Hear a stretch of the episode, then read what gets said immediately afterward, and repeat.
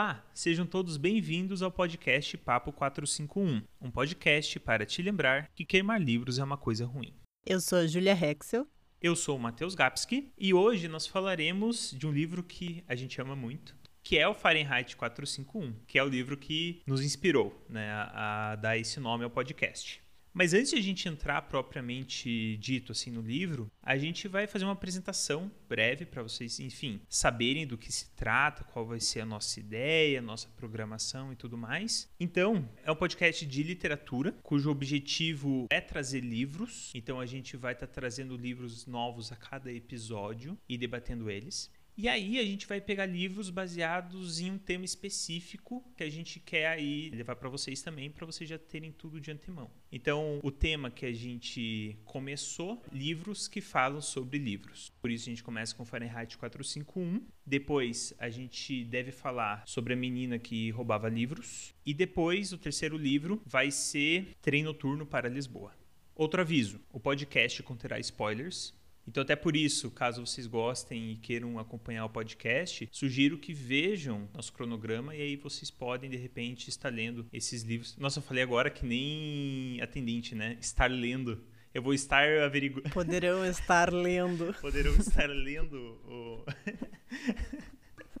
Enfim, vocês poderão estar lendo o livro e se preparando Aí, quando a gente for debater o livro, vocês já, enfim, já vão ter lido. Mas também não tem problema nenhum, né? Se vocês quiserem ouvir o podcast sem o livro antes, assim, sem ter lido antes, ainda assim acho que vai ser muito proveitoso. E se a gente fizer o nosso trabalho direito, vai dar vontade você, para vocês, assim, vai, vai dar vontade de vocês lerem o livro, mesmo que é, não tenha tanta novidade assim.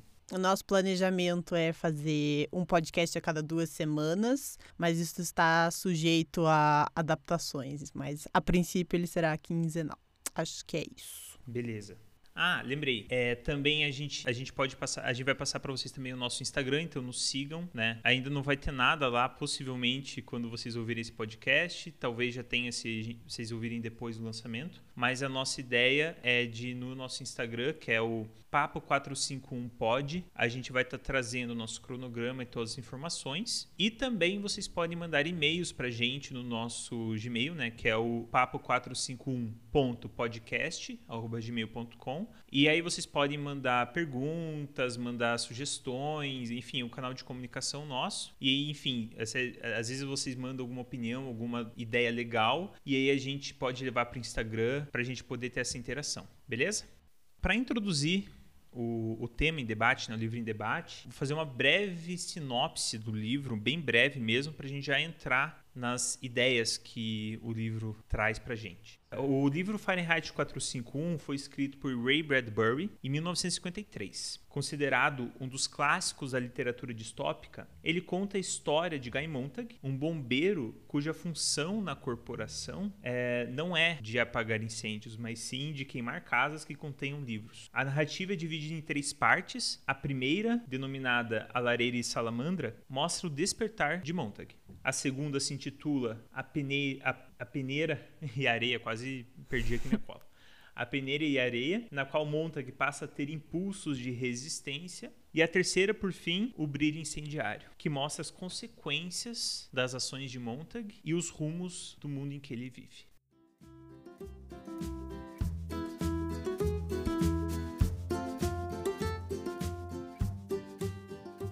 O primeiro aspecto do livro que eu achei muito, muito interessante é a maneira como ele usa a linguagem e as várias figuras de linguagem para expressar o que ele está querendo dizer.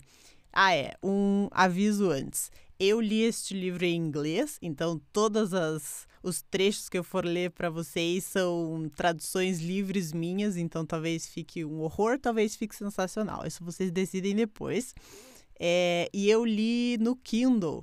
Então, eu não sei dizer para vocês exatamente a página em que esses trechos estão, e eu acho que de edição para edição também vai mudar, mas é. Então tá, esses são os meus, meus avisos.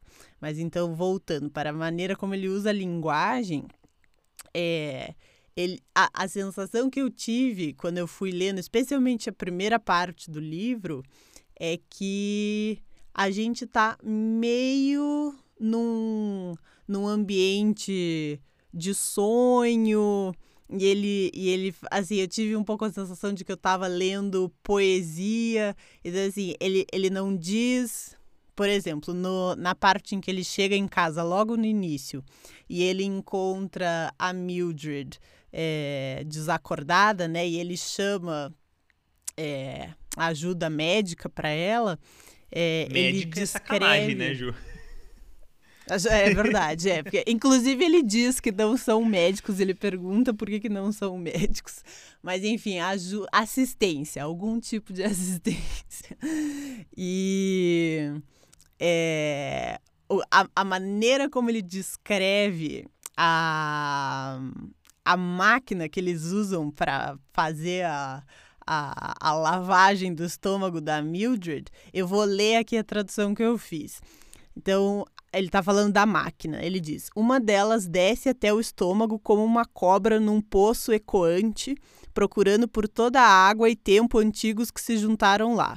Ela bebe toda a escuridão, ela suga todo o veneno acumulado ao longo dos anos.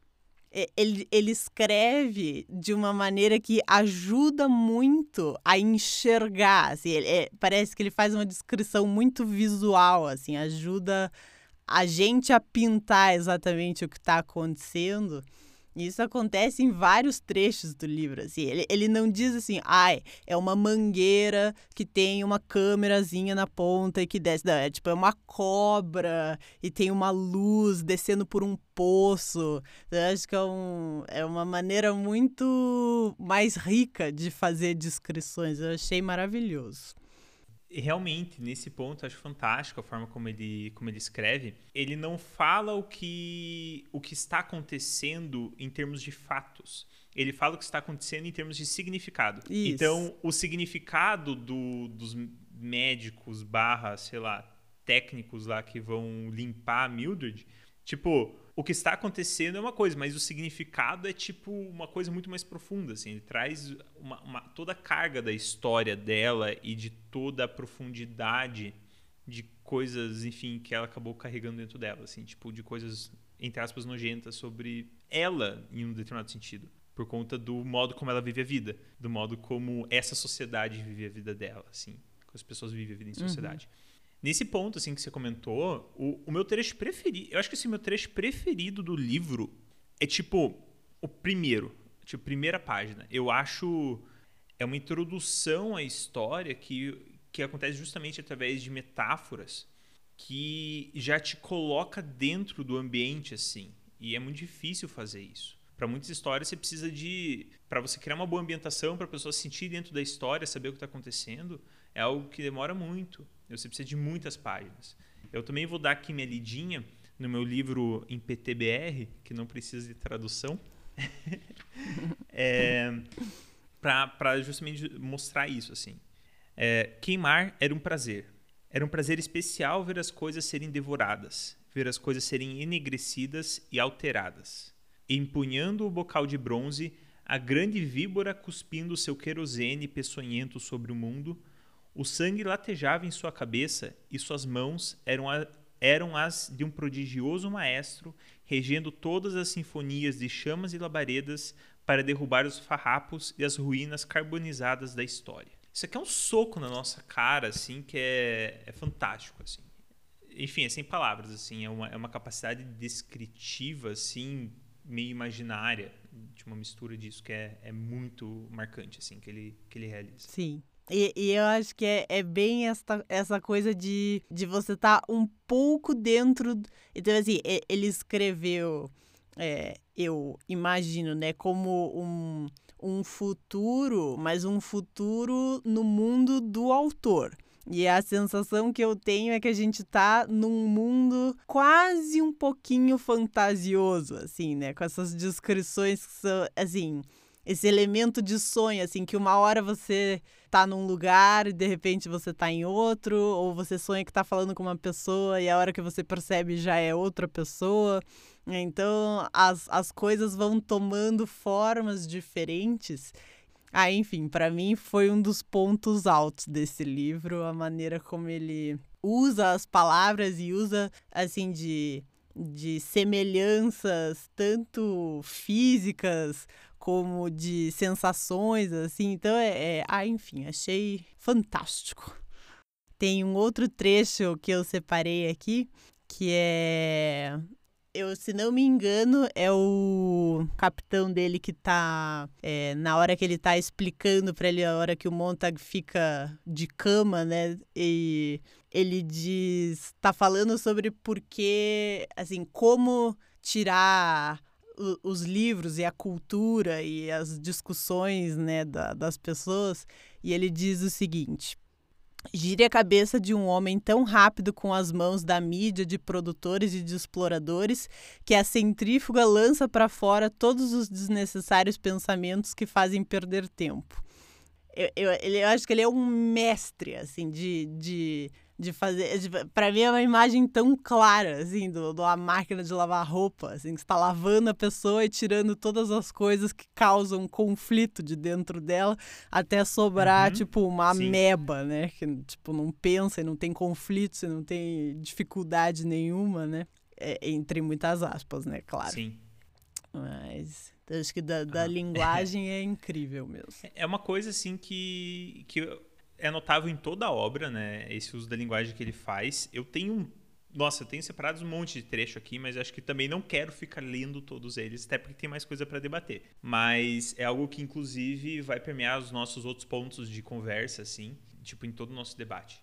Aí, já entrando em outro ponto, justamente como essa forma dele de narrar, ela já vai demonstrando como as pessoas se relacionam na história. Tipo, todo, todo o trajeto que a história segue se inicia introduzindo o Montague a um contexto. E nesse contexto ele tem relações com a esposa e relações com Clarice, que é uma vizinha que é doida, entre muitas aspas, porque, sei lá, ela gosta de beber água da chuva e ela gosta de achar as coisas engraçadas e ela gosta de pisar na grama. O Montague ele fica de início muito estranhado, assim, tipo, é muito estranho para ele esse contato com a Clarice, mas ao mesmo tempo ele já vai sentindo de forma muito é, rápida como o contato com a Mildred é um contato que não existe, na verdade. E aí é justamente através do diálogo que ele tem com os personagens, vai acontecendo esse processo de transformação dele. De repente achar, caramba, tem alguma coisa estranha, tem alguma coisa errada acontecendo. Sim ele vai construindo a, a narrativa, pra, a minha percepção assim, em volta de como ele vai criando relacionamentos mais profundos, né, com as pessoas, e ele vai, mas eu acho que esse livro ele é sobre é, o Montag entrando em contato e criando um relacionamento também com ele mesmo. Que é a Clarice pergunta para ele, eu acho que é depois do primeiro encontro deles, ela pergunta para ele se ele é feliz. E ele fica assim, tipo, claro que eu sou feliz. Que, que, assim, que pergunta estranha, né? E ele vai para casa e depois uhum. ele se dá conta, né? Tipo, meu Deus, eu sou muito infeliz e tem um buraco imenso, né? E assim, assim ele não estava nem nem em contato com os outros e nem com ele mesmo, né? Assim, vivendo de uma maneira muito anestesiada, né? Assim. Esse foi um ponto em que eu que eu até anotei assim que realmente é a parte marcante pensando nisso, que o contato mais profundo com o outro, assim, ele conversa, é resultado de um contato maior comigo mesmo, uhum. né? Acho que esse é, o, é, esse é um grande ponto que a história apresenta ali, principalmente pelos diálogos dele com a Clarice e da relação da Clarice com a família dela, que a gente não vê na história, porque o Montag não chega a ter contato com isso, e a história é na perspectiva do Montag, mas ele ouve histórias, então ele tá lá vendo a casa dos vizinhos e eles ainda têm aquele. Eu esqueci o nome disso, de tipo aquela entradinha assim da casa, onde as pessoas ficam tipo sentadas com luzinha assim para fora, vendo o tempo e conversando. Então é a única casa que tem luz até tarde da noite porque eles gostam de ficar conversando. Aí o Montag pergunta sobre o que vocês conversam, sobre qualquer coisa que a gente queira conversar. E é um negócio que meio que não entra na cabeça, tipo, como assim ficar conversando? Tipo, falar sobre o quê, né? E também não é isso, não é exatamente falar, né? Falar qualquer coisa, porque a Mildred não para de falar. Quando ela não tá ouvindo a conchinha dela, ela tá falando, mas ela não diz nada. E eu acho uhum. que essa é Putz, aí quando você começa a perceber, principalmente sentir esse tipo de diálogo, porque você sente esse diálogo, aí você começa a, a, perceber o significado da história, né? Que é um significado tipo, olha para dentro, se percebe, entre em contato consigo mesmo, você vai entrar em contato com outro Sim. também. Sim, ele diz, né, no começo do livro e até bem próximo do final, né? Ele, ele diz que se a Mildred morresse, que ele acha que ele não ia sentir muita coisa, que ele não ia chorar, né? Porque ela é como se fosse uma estranha, né? Ele não lembra como que ele conheceu ela, né? Eles assim, eles não têm uma relação que foi construída em cima de experiências compartilhadas, né? Assim, é um espaço dividido né? Eles não dormem nem na mesma cama. Cada, assim, a Mildred tá sempre com o, o fone de ouvido dela, né? E é só lá nas últimas páginas, né? Depois que cai a bomba e destrói a cidade, que ele sente, né? Assim, que apesar do, do pouco, né? Assim, não sei quantos anos eles ficaram juntos, né? Mas assim, apesar de ter sido uma uma relação muito superficial, foi aparentemente uma das únicas relações que ele teve, né, ao longo uhum. desses anos todos. Então, apesar dela é. ser superficial, ele sente com bastante intensidade, né, o momento em que ela morre, né, na, na explosão. Então eu acho que é um, é um crescendo, assim, do Montag começar muito distante, muito dissociado, impermeável a tudo e todos, e no final, mesmo da pessoa com quem ele tinha, né, assim, um relacionamento superficial, ele acaba sentindo e, e se deixa sentir, né,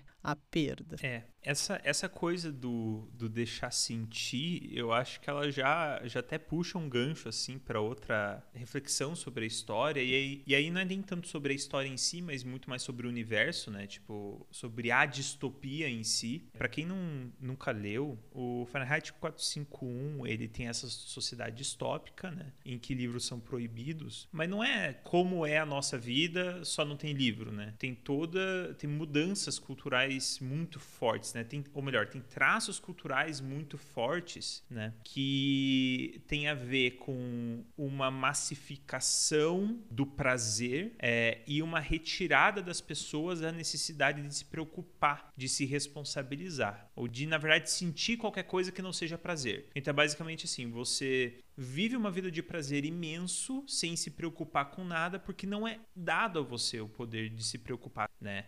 E aí você uhum. fica também nessa dúvida, tá? Como que tudo aconteceu? Para que as pessoas não quisessem se preocupar com as coisas. E aí eu acho que esse é o ponto marcante, assim, de virada do Montag, porque tem uma hora em que ele tá sofrendo bastante, assim, na história. Se eu não me engano, é no momento em que a Clarice morre, né? Que, enfim, é a vizinha e tal, e que ela acaba sendo atropelada por um carro. E aí a Mildred fala para ele, viu, mas pega o carro e vai pra rodovia. Na história eles têm esse costume de pegar, ah, putz, eu não tô bem, eu tô querendo me divertir, eu pego meu carro, vou pra rodovia e pego 250 km por hora e vou e volto e fico a madrugada inteira andando assim se eu conseguir atropelar algum animal na, na estrada, eu ganho pontos, digamos assim, eu fico feliz, né? Eu quero fazer isso pela adrenalina, assim. E aí ela sugere isso pro Montag e o Montag fala: "Não quero, dessa vez eu quero ficar com essa coisa estranha". Então, então é o momento que ele faz uma escolha, tá? Eu escolho não sentir prazer. Eu escolho ao invés de no, tipo, quando surge o incômodo, Aí, e aí também tem, fala muito sobre nós, né? Quantas vezes nós, tipo, na nossa vida mesmo, a gente tá com algum incômodo com alguma coisa e a nosso instinto natural acaba sendo, pô, eu vou lá fazer alguma coisa que me faça bem, que vai me dar prazer, para dissociar, para tirar aquilo da minha cabeça, porque eu não quero sofrer.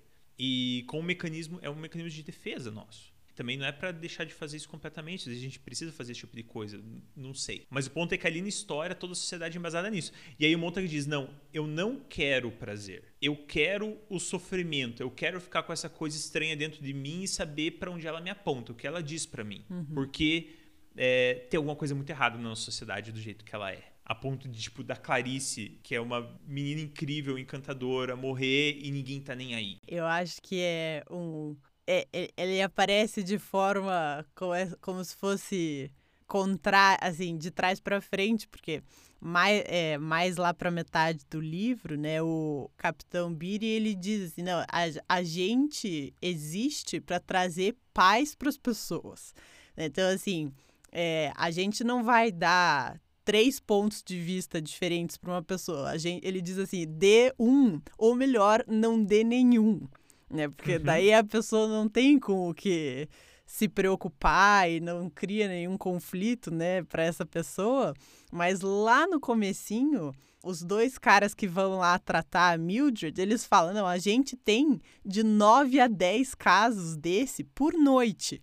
Sim. E tem mais pra frente, acho, das, das amigas da Mildred que vão lá é, assistir é, o programa com ela. Uma delas já teve marido que cometeu suicídio também, né? Então é uma sociedade que se propôs a fazer todo mundo feliz e que falhou miseravelmente, né? Porque é, tá todo mundo. As pessoas estão felizes, elas estão anestesiadas e distraídas, né? É só isso. Sim, realmente, é uma, é uma sociedade que ela diz: vamos deixar as pessoas felizes. Mas o objetivo delas, da, dessa sociedade, talvez não seja isso exatamente. Uhum. Porque assim. Você quer deixar as pessoas distraídas, consumindo o que você quer. E se as pessoas estão felizes ou estão tristes, eu não tô nem aí se eu sou uma autoridade na sociedade. O que eu quero é que ela fique calada. Justo. Então, assim, se ela, tá, se ela não está feliz de verdade, uhum. o problema não é meu, tendo nesse ponto de vista. Mas, ao mesmo tempo, realmente, esse prazer não vem de profundamente, ele não alcança o profundo dentro das pessoas. E só para ilustrar isso, é essa cena que a gente comentou da Mildred, que, que foi o primeiro relato que a Ju fez, né? Enfim, foram lá os técnicos colocar cobra caolha lá no estômago dela. Basicamente, ela, tipo, a Mildred, ela tem dentro do quarto dela três telões enormes onde tem a família dela, entre aspas, que chama, que é um programa de TV que é meio interativo. E aí, basicamente, ela se sente em um outro ambiente. Aí ela fica com as radioconchas dela, que são como fones de ouvido, e ela fica deitada na cama, com esses fones de ouvido, convivendo com essa família, entre muitas aspas. E é, ela não consegue dormir. Então, ela também toma pílulas para dormir. O que aconteceu nessa noite foi que ela tomou o frasco inteiro de pílulas para dormir e ela tava, tipo, morrendo. E ela ia morrer se o Montag não tivesse chamado ela, o, esses caras aí para enfim, para curar ela. É uma coisa que a história em si não fala, mas é muito. Assim, eu, eu interpreto essa parte como uma tentativa de suicídio dela. Uhum. E uma tentativa de suicídio que ela não admite. Porque no dia seguinte o Montag vai falar com ela e ela nem reconhece que aconteceu. Ela duvida que tenha acontecido. Uhum. Então é realmente como se tivessem duas Mildred diferentes. Uma Mildred que faz as coisas por prazer e uma outra Mildred em extremo sofrimento que em algum momento de forma inconsciente superficializou e tentou se matar, porque tipo, meu, eu não aguento isso, alguma coisa nesse sentido assim. Sim.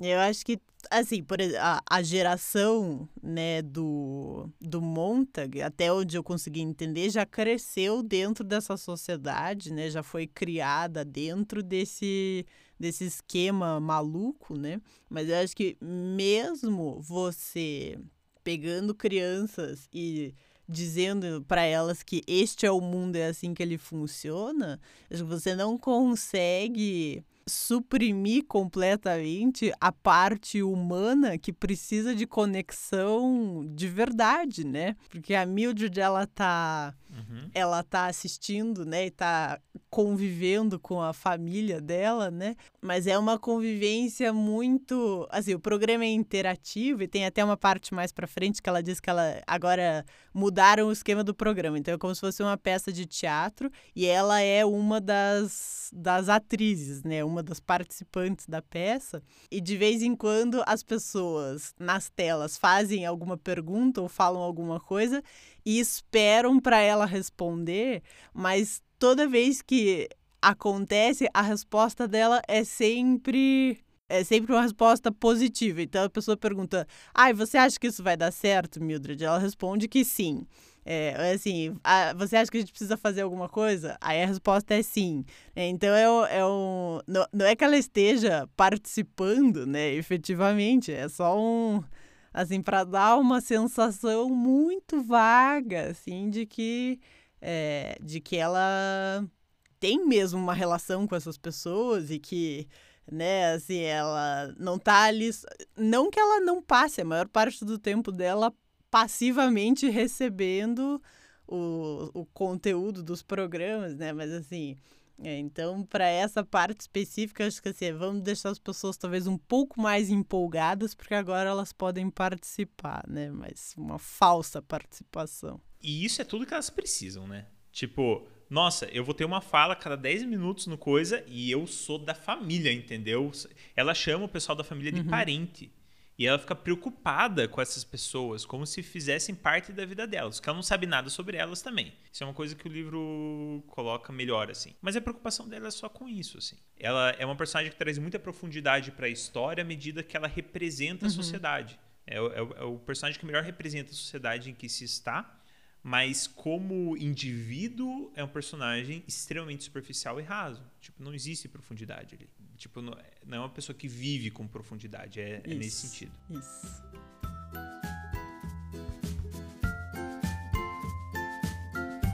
Eu acho que uma parte muito intrigante, ao, ao mesmo tempo, assim, ela é explicada, mas assim, para mim não foi suficiente a explicação, eu continuo um pouco curiosa, assim, é como que a sociedade chegou nesse nessa receita que eles estão seguindo, né? Assim, como que como que foi de um mundo com muitas Clarices para um mundo em que tem muitas Mildreds, né? E tem todo um, um, um, discurso né, do capitão do Monta quando ele vai para casa dele explicando ah, porque as pessoas, assim, estavam muito infelizes e muito cheio de conflitos por causa da, das ideias é, da filosofia e assim, então é que elas cansaram, né, que elas mesmas foram deixando de ler e foram é, escolhendo é, entretenimentos cada vez menos é, sei lá, menos inteligentes, menos construtivos, né? E que é, assim, foi como, como se fosse o discurso dele é como assim, o, o povo pediu e o governo implementou. É, eu acho tanto tem o, o Biri falando isso e depois, mais para frente, o Faber ele diz em algum momento que os bombeiros eles não são muito necessários porque a sociedade parou de ler de livre espontânea uhum. vontade. Então, mas ainda assim, para mim, assim, eu queria tipo mais bem desenhado. Assim, talvez assim seja escrito dessa maneira de propósito, porque o, o autor estava escrevendo sobre um futuro distópico e você não necessariamente precisa desenhar todo o caminho, tipo, todos os metros desse caminho, né, até chegar lá. Mas eu continuo, assim, intrigada. Eu não tenho todo esse conflito, assim, com essa parte, sabe? Porque eu, de certa forma, também queria algumas conexões com o que a gente vive hoje. E eu sou bem cuidadoso também com esse negócio de distopia ser um futuro, uma previsão do futuro, melhor dizendo. Normalmente distopia é uma representação de um futuro, mas não é uma previsão, né? É mais uma, um exagero do presente. Você pega elementos do seu presente e você exagera ele, se torna caricato uhum. para ter impacto. É, é, assim que eu vejo, como uma, uma forma de denúncia mesmo.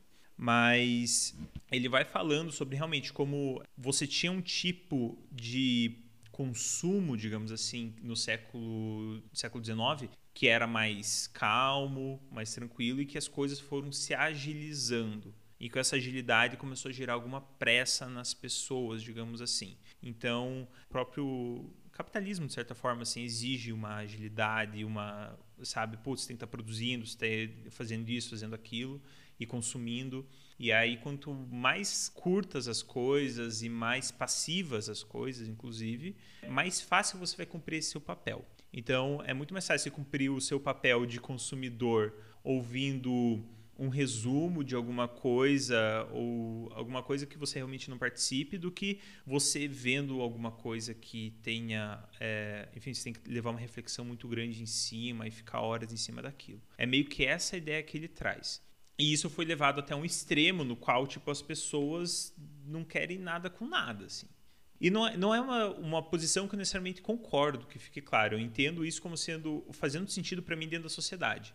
Né? Mas no, eu também não sou do tipo que acha que, nossa, uma primazia da, da cultura, alta cultura e qualquer coisa disso. Acho um bando de besteira também esse tipo de, de, ideia, sabe? Tipo, existe muito prazer, muita coisa boa também que a gente pode ter em diversas fontes. Mas eu ainda assim acho, por exemplo, curioso como hoje a gente tem um aplicativo como TikTok surgindo muito forte. E é tipo a rede social que mais está crescendo. E tipo, são vídeos de tipo 10 segundos. E é divertido, é muito divertido. Eu gosto muito, tipo, de ver coisas do TikTok. De início eu tinha resistência, porque eu já sou velho, tenho 25 anos de idade, mas tipo. É... millennial mas... idoso. Pois é, eu sou millennial. É, não sou millennial, né? Esse é o ponto. Eu sou idoso para o millennial.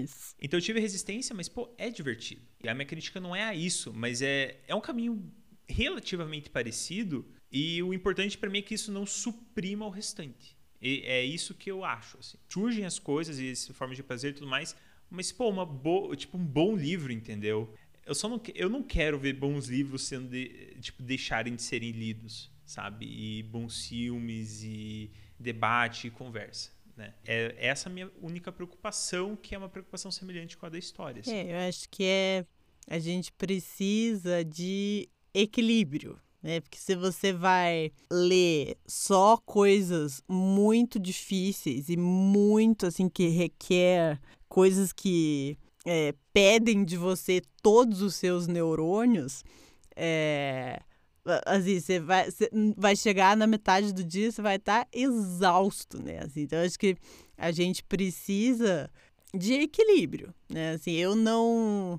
Eu, eu já fui mais, mais resistente a a vamos por assim entre muitas aspas assim prazeres mais mundanos né? E é, recentemente assim eu aprendi aprendi a jogar videogame e eu amei. Assim é uma coisa construtiva? Na maior parte das vezes não. Assim o máximo que eu aprendi foi um pouco de coordenação motora e meio que é isso. Coordenação olho-dedo, assim, assim, né? Exa exato, que eu não tinha, tipo, nenhuma, absolutamente nenhuma coordenação. Ganhei, então, assim, fiz mais algumas conexões neurais, mas...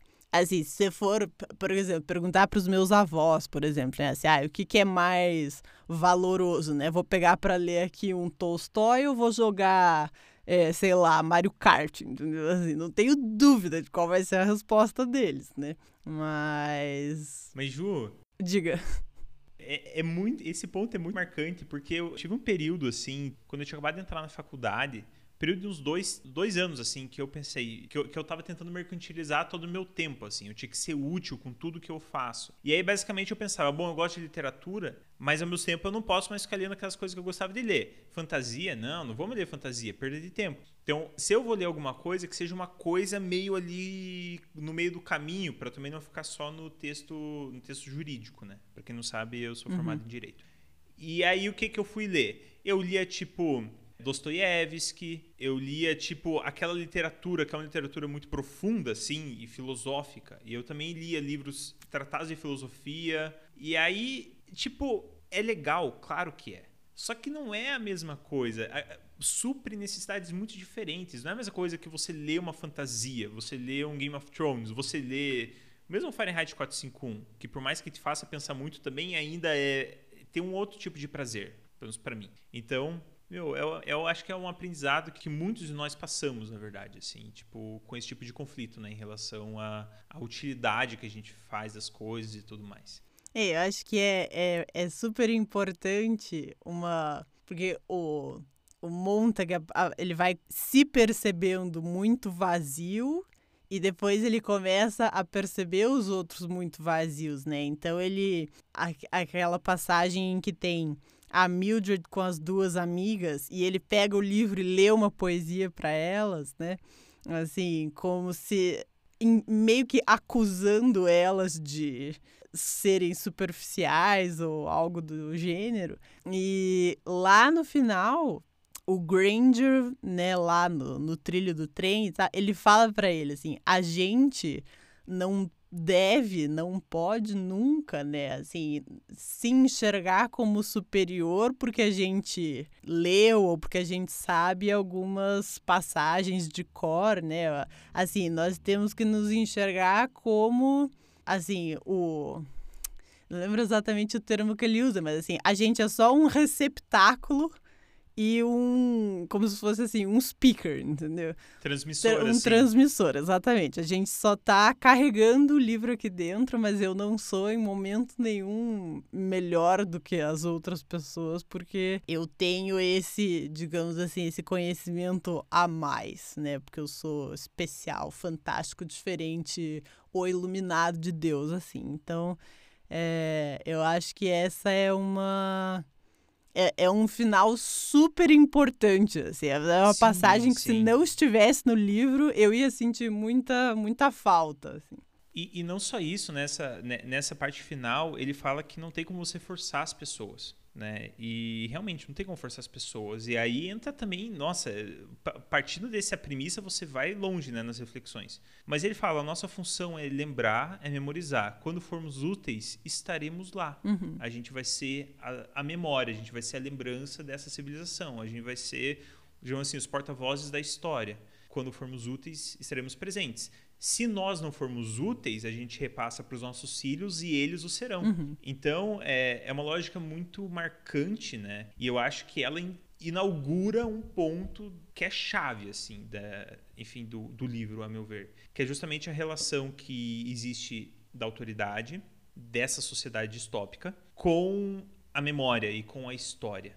E isso é um ponto também que a gente pode encaixar muito bem com a nossa sociedade, com a nossa, dá para tirar paralelos muito interessantes, porque a história que é apresentada no livro em um primeiro momento é uma história de que era o Benjamin Franklin, se não me engano, que foi o primeiro bombeiro, lembro, mas foi um, do, um dos caras lá do, enfim, do início do, dos Estados Unidos. E foi o primeiro bombeiro queimador de casas. E essa história é repassada em todas as cartilhas para os bombeiros e tal. Eles acham que essa é a história. Então, é, mostra como em um determinado ponto você consegue alienar as pessoas a um determinado grau em que você consegue alterar de fato a história. Você não precisa nem apresentar como um elemento de conflito, digamos assim. Ó, existe essa linha historioló, é, tipo historiográfica e tudo mais que diz essas coisas, mas a gente está dizendo outras. Não, você diz aquilo como sendo a verdade, as pessoas escutam. E só depois na história você vai entender que não, na verdade, não foi bem assim. As coisas começaram a acontecer bastante depois, né? E, enfim, hoje, no nosso contexto atual, a gente vê algo muito parecido, tanto em relação à história quanto em relação à própria ciência. Como são formas de conhecimento, formas de informação, e de, mas de produção de conhecimento principalmente, que é, são relativizadas muito facilmente por achismos e por, principalmente, figuras de poder seja poder de governo, seja poder de mídia, seja poder de do que quer que seja, né? Econômico. É. Eu acho que o essa esse revisionismo histórico e esse esse valor que é dado para voz de todas as pessoas, eu acho que é. Assim, não, é claro que eu acho que as pessoas não devam ter voz e tal, mas eu acho que é, é, é diferente de você ter, por exemplo, uma população oprimida e você dá voz e dá espaço para essas pessoas, é muito diferente de você dar o mesmo peso para evidências científicas e para o tio Jorge no Facebook. Eu acho que é, é, é você dar esse peso todo para indivíduos que não têm é, não tem formação, não tem informação, né? É, eu acho que é não, não vou dizer perigoso, porque acho que se você dizer, ah, essa é uma coisa perigosa, parece uma coisa que não aconteceu ainda. Isso já está acontecendo, né? Estamos gravando este podcast hoje à distância, porque ainda estamos em quarentena, uhum, né? Por é. causa é. da pandemia de coronavírus. Sim.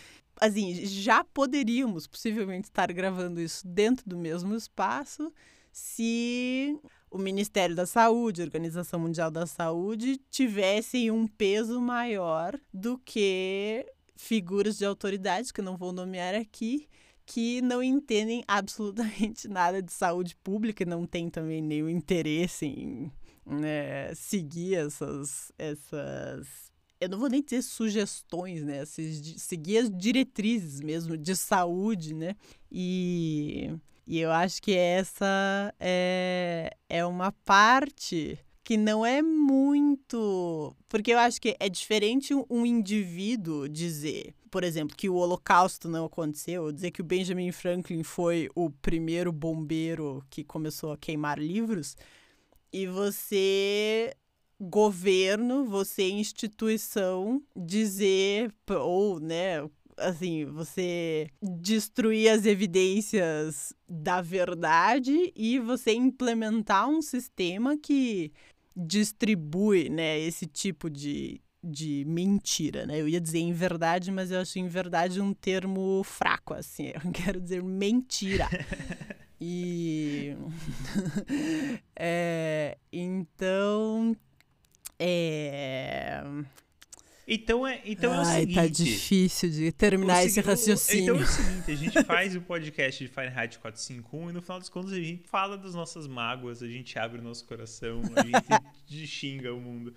Porque isso é o que a literatura faz. Sim. E um livro como Fahrenheit 451 faz isso com maestria. Ele então, essa é a minha, minha, minha percepção, mas é, é muito difícil você ler um livro como esse e você achar, nossa, que romance bonitinho, sabe? Você se divertir com ele e não te gerar uma, um amargor, assim, uma gastura, sabe? Tipo, um rebuliço interno. Não tem, não tem como não, né? Então, é tipo, ele é, é, o tipo de história que é feita para incomodar. E aí o que, que a gente faz? A gente vai pro nosso prazer ou a gente vai ficar com incômodo, né? A gente faz a escolha do uhum. Montag ou a gente faz a escolha da Mildred, por exemplo. Sim. Também, assim, o, o Montag e a Mildred são colocados como polos opostos, né, numa história, mas a Mildred só é o, o Montag antes dele acordar, digamos assim. Uhum, é, é estão assim, em estágios diferentes né, desse, desse processo e que não necessariamente a Mildred fosse passar por esse processo tendo a oportunidade né, que, enfim, ela morreu na explosão.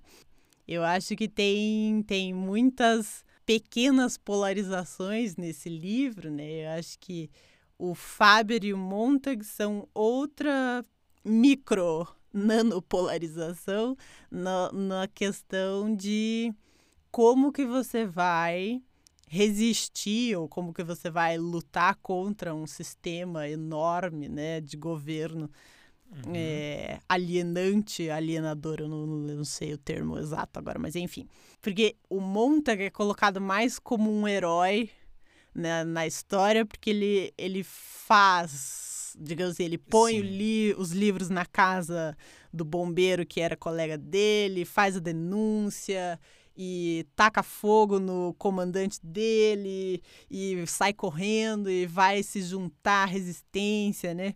E o Faber, ele tem uma maneira de resistir muito, muito menos, é, como assim, eu digo, é, muito menos para fora e acho que ele fez uma resistência muito mais interna, né? Então uhum. ele passou anos ali de, na casa dele e ele diz num trecho lá eles vão assistir quando o Montag vai para casa dele depois de, de ter matado o comandante dele e ele diz que ele tem uma TV pequenininha, né? Na uhum. casa dele, então assim ele não comprou uma tela gigantesca, várias telas para pôr na casa dele. Ele tem uma TV pequena, que se não me engano ele diz que é para ele poder desligar se ele quiser, né? Uma coisa que não é. que não engula ele, né? Sim. E mas assim, eu não acho que seja uma resistência menos valorosa, porque se não fosse o Faber, não existia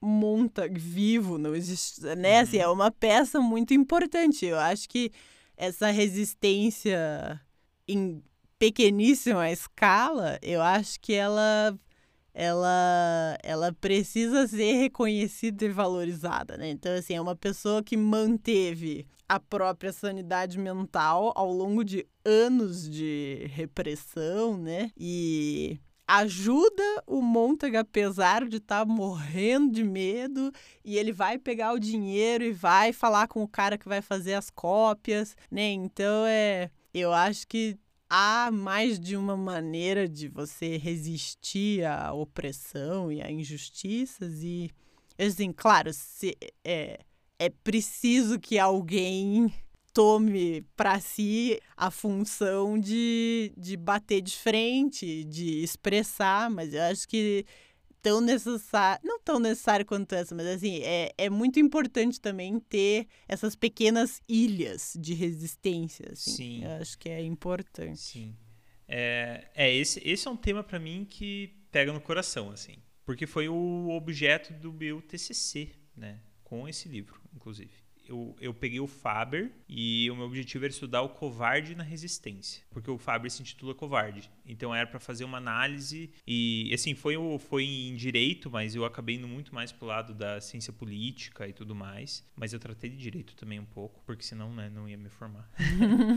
mas eu foi justamente essa reflexão que eu busquei trazer assim, de tá, o Faber ele ele começa falando: "Eu sou um covarde, você deve ter nojo de mim, porque eu não fiz nada. Eu quando as pessoas começaram a, a mudar, eu não falei nada. Aí quando começaram a queimar os livros, eu tentei falar alguma coisa, mas é, já não tinha mais quem tivesse do meu lado eu tive que me calar. E, e eu acho que ele, ele se acha menor, ele se acha covarde por carregar uma culpa, mas eu sempre trago, eu, eu trago o Montag porque não é como se o Montag fosse o exemplo de resistência, assim ele faz muitas coisas muito inconsequentes e que só deram certo porque é um livro, porque ele é o herói do nosso livro que vai e é um livro de 1953 que é, ainda segue uma jornada do herói um pouco mais estabelecida. Talvez se fosse um Fahrenheit 451 em outro momento literário, ele fosse morrer e acabar tudo muito pior.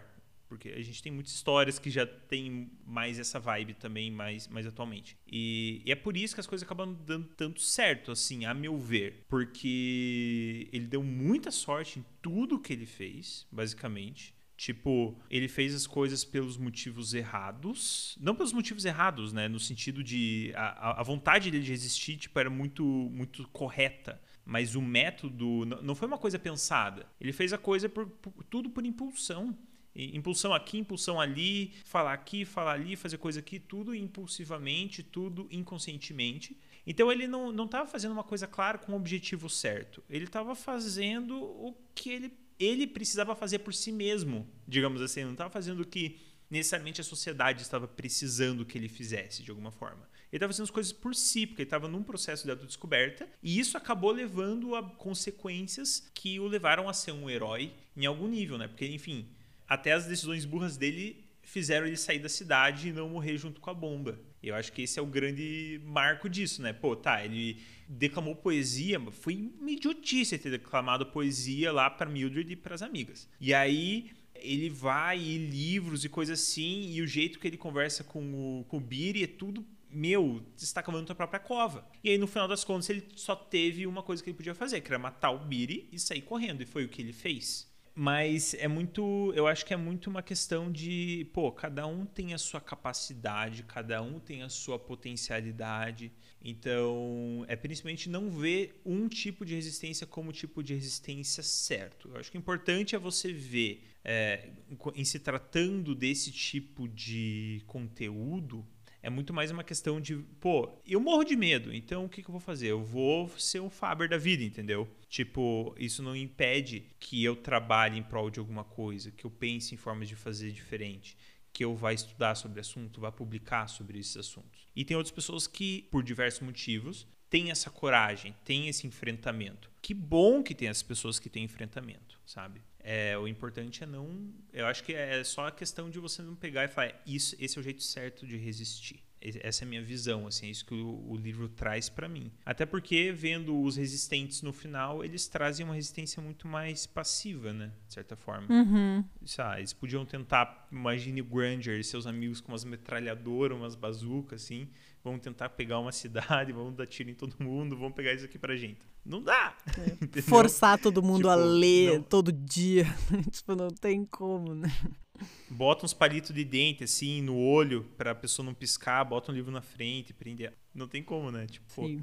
Então, enfim, é isso. É, eu acho que eles têm uma. É, é uma maneira de resistir que não é combativa, né? Uma maneira de resistir paciente, e esperando um momento oportuno, né? Acho que é, é muito contrastante, né? A, a maneira, enfim, o, o plano do Montag, né? E o plano do, do Granger, né? E dos outros dos outros homens, né, que estão lá na intelectuais. Na eu disse homens porque não tem nenhuma mulher lá, mas enfim, só homens, mas tudo bem. E 1953, não é mesmo? e é. é... Mas, dava, mas, mas, assim, dava pra dar uma porradinha, assim. É, de leve, de leve, assim, só um pouquinho. Você, eu estou. Vou perdoar porque a Clarice é mulher. Mas eu acho que é, é, super significativa, assim, ó, uma das cenas mais pro final, em que o Montag tá, já tá junto lá das, das pessoas que estão na resistência, e eles estão caminhando, e o Montag tá na frente e ele caminha um pouco, olha para trás e percebe que os outros estão ficando para trás, né? Que ele tá andando muito rápido. E aí ele espera e chegam os outros. E então é, é assim, calma. assim, é, é, é, é, é, assim, não adianta, não adianta muito correr na frente, correr sozinho, né? Assim, tem que ter paciência. É, eu acho que é isso. Tem mais alguma coisa que queira comentar? Alguma mais alguma coisa que queira falar? Assim, se eu for cavocar aqui, a gente conversa por mais umas três horas, mas eu acho que para esse primeiro episódio está bom. É, acho que é, é um livro que dá muito pano para manga para a gente discutir, mas eu acho que a gente já está aqui fechando uma hora ou talvez mais de, de discussão, então acho que ficamos por aqui. Acho que é isso. Beleza, então. Então a gente agradece a todos e até logo.